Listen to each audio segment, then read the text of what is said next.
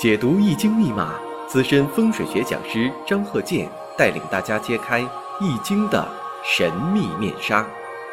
周易新天地，五行解奥秘。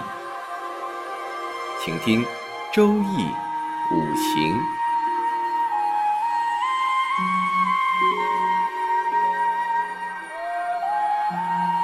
上山微电台荣誉出品。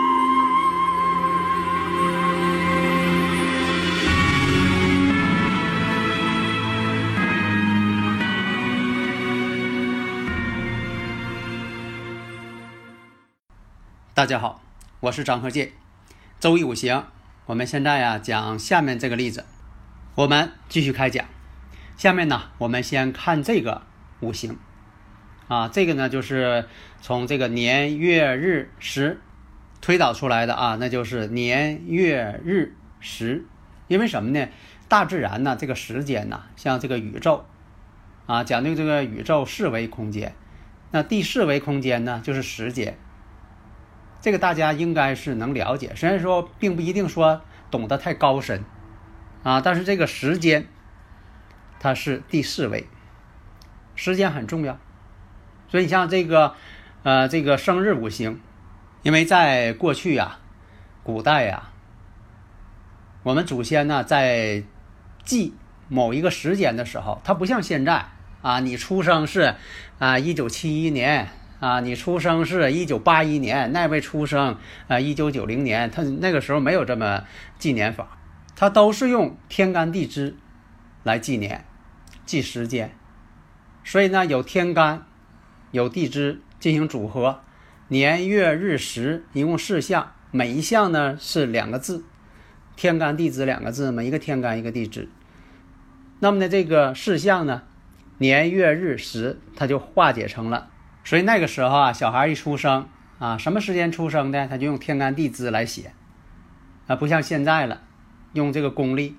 那么刚才说到啊，你像这个人人己酉、癸酉、戊午，这就是用天干地支，古人的方法写出来的，这个人的出生年月日时，用这个来表述，这是古人的一个表述方法，没有什么很奇怪的，也没有什么很神秘的。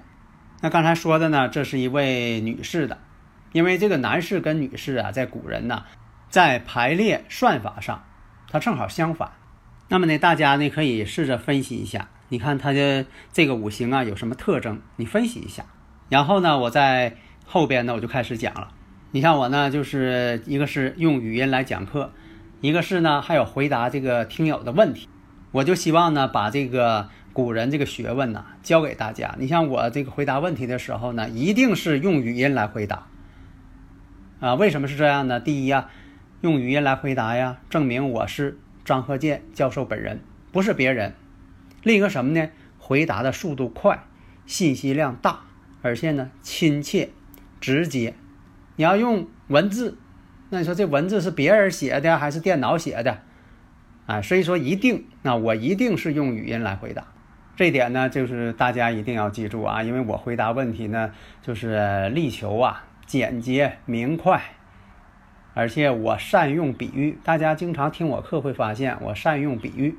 那么说到比喻啊，你看现在呀，就是现代科学来讲呢，有这个笔记学啊，通过写字来判断这个人什么性格特点，身体健康怎么样，或者是是不是这个人写的。笔迹鉴定学嘛，现在是一门科学嘛，刑侦学问当中的一项嘛。这个人写这个人写字是不是这个人写的？通过这个人能判断出来这个人的学问有多高啊？其实这很科学，字如其人嘛。看看这个人写字一鉴定，说这人呢，至少是大学本科以上啊。这个身体当中他是否是爱运动或者是不爱运动？性格特征怎么样啊？这个都可以判断出来。所以在古代呢，就有这个用字啊来判断一些事情。那么古代呢，有这么一个小故事，说这个人呢特别会判断谁写的字。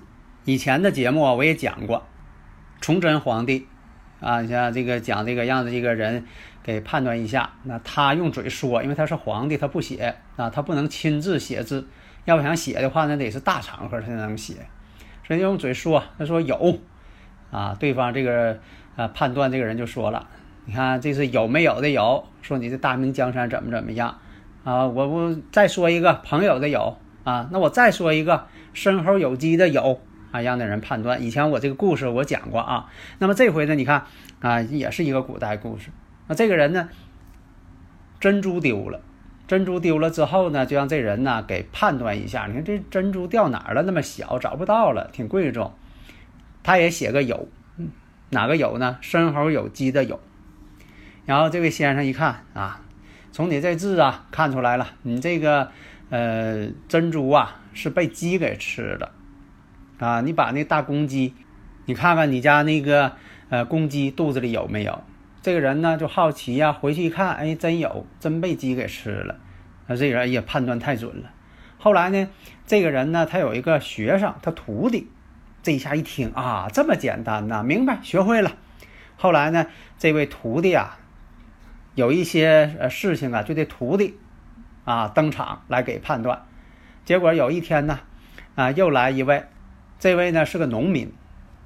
当然，他不会自我介绍，他穿着打扮啊，一看啊，来了之后，他说呀，锄头找不着了。这位徒弟一听啊，昨天老师说了，说这个呃珍珠，他一写有，那就是鸡吃了。这回呢，他锄头丢了，他也写个有啊，生猴有鸡的有。他马上说了，你这锄头啊被鸡给吃了。那个农民一听啊，不可能啊，那么大锄头，鸡还能给吃了？就挺生气，是不是你跟我开玩笑呢？两个人吵起来了。结果呢，这师傅一听，这个这个外屋是怎么回事啊？怎么总吵呢？就来一看，说的你这学生，你这徒弟啊，说这个我这个锄头啊被鸡给吃了。那鸡不可能吃啊，那跟我开玩笑嘛。后来这师傅一看呐，一看他写的字，告诉了啊，你这个锄头啊。是在这个你家的仓库的西门西门呢是别人啊给当门栓给用上了，横在门上了。那你可以回家看看。后来呢，这位农民回家呢，到这个呃西边那屋，因为那个门呐经常不开，谁也不去。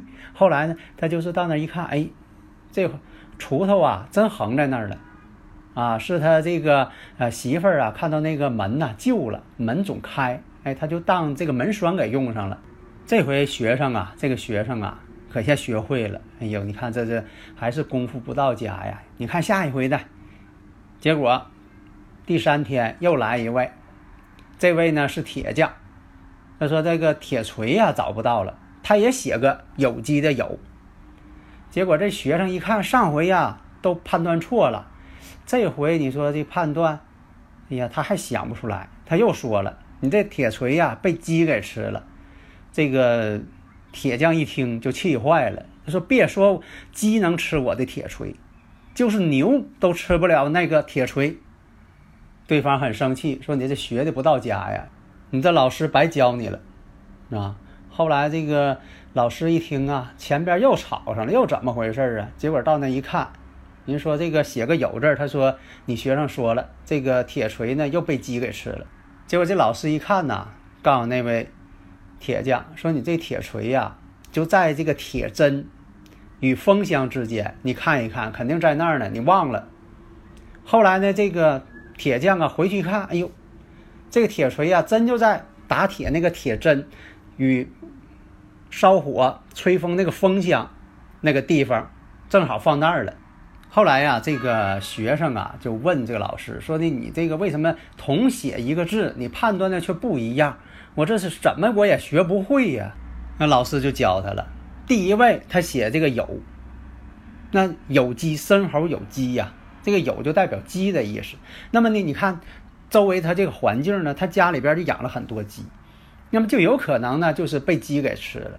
第二个人呢，他写有。你看这有字怎么写呢？一个西里边搞一横，像个门栓似的，又像一扇门，像门栓似的。那么呢，你你判断一下，那么呢，你就给他提个醒，那可能就是当门栓给用了。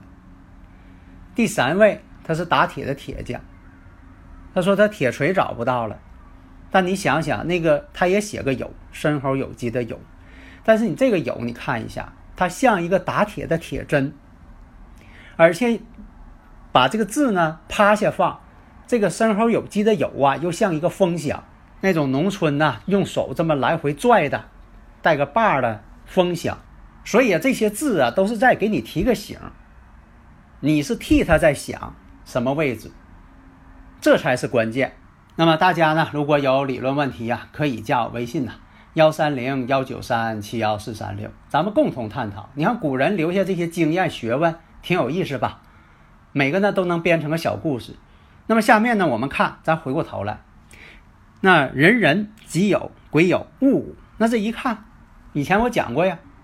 物鬼相合呀，这里边有啊，物鬼相合，老夫配少妻呀。然后月上的又有偏官星，时上的又有正官星。那正官星以前我讲过呀，代表丈夫。那偏官星呢，以前呢是代表男朋友，现在呢也可以代表丈夫。看什么场合出现，所以不要像我故事里讲那位学生似的，你怎么教他就死规矩，死记硬背，那他哪能学明白呀？那好，先决条件你已经心里有数了。再看呢，婚姻宫两个酉金，有两个婚姻宫。实际上，在这个戊辰年的时候，戊辰年为啥是戊辰年呢？这个你看，它不跟婚姻宫它感应了吗？这以前我在课上不都讲过吗？所以说呢，在戊辰年的时候，认识了一位比他小七岁的男士。因为什么呢？这个戊癸相合，老夫配少妻。对女人来讲，那她呢就是老夫配少妻。那你说她是女的，哎，在古代呢是啊，五行上一些断语啊，它都是按照男人为标准的。但现在呢，你说女士呢，你也可以把这个断语呢用上，它也是准确的。认识了之后呢，两个人呢就是租了一个房子，那婚姻宫两重嘛，婚姻宫。用什么来代表啊？其实形象点说，不就是房子吗？因为这个戊辰年呢，刚才我也说了，在我讲这个故事的时候，是不大家也看到了？那戊辰年不就是辰酉相合吗？戊癸相合，辰酉相合，而且呢，就说月上又有偏官星，时上呢又有正官星，所以呢，这个官煞星太多。如果女士的话，那代表什么呀？周围异性多，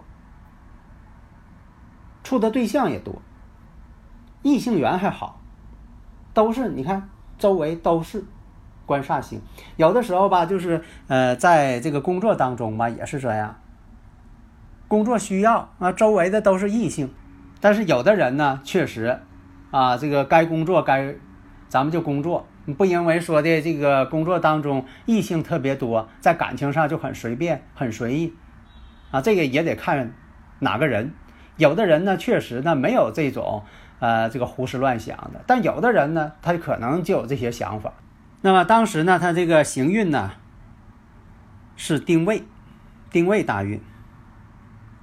那我们再看一下这个丁未大运呢，这丁火呀，又跟他年上这个壬水呀有一个丁壬相合。那好，这个地方呢，你先看好，先把握住。那继续往下看。到了己巳年的时候，己巳年出现什么样子呢？四五位，三会火局，又成局了。所以这一年呢，与比他小七岁的这位男士啊，感情之间处得更深了，达到这个谈婚论嫁的这么一个地步。但是没结婚。但是呢，后来发现到庚午年的时候，后来发现呢，这位男朋友啊，得了这个很严重的肾病。生命已经受到了威胁了。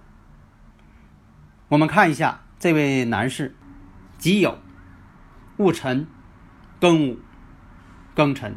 那么戊辰的时候，戊辰年的时候，那么跟他月柱呢就相同了，福人了。那么从中可以看出来，你能判断出来谁主动吗？当然了，是女方主动。为什么呢？女方是感应婚姻宫了。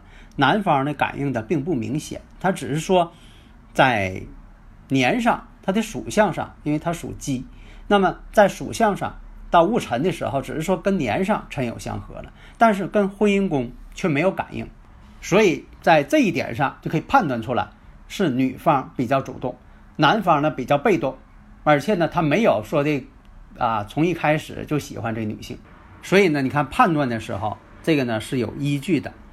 你像说这个乙丑年的时候，这个处男朋友，刚才这位女士处男朋友。你像说再往前看甲子年的时候，这个时候呢是跟他的石柱戊午天克地冲，你看感应的是子女宫，这都是动婚的一个感应信号。你像说刚才说这个丁卯年，想要结婚。其实呢，那个时候他机会很好，他认识的并不是这位比他小七岁的男生，所以在这个丁卯年的时候挺好。结果呢，碰到一个不懂的五行的人，说是跟这个日柱啊天克地冲了，建议他不结婚。结果他错过了大好的结婚机会。